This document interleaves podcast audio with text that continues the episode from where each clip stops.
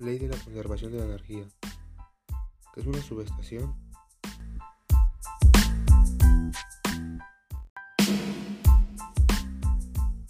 Las subestaciones eléctricas son instalaciones encargadas de realizar transformaciones de tensión, frecuencia, número de fases o conexiones de dos o más circuitos.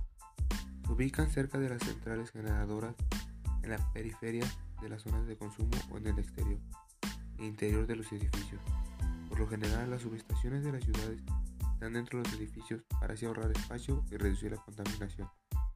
En cambio, las instalaciones al aire libre se sitúan a las afueras de los núcleos urbanos. Existen dos tipos de subestaciones, las de transformación y las de maniobra.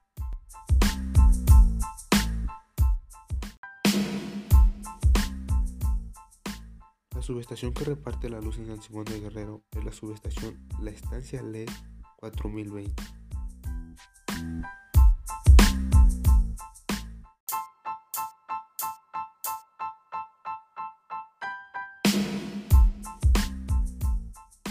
Postes de luz por lo general llevan voltajes de 4.6 a 33 kilovoltios.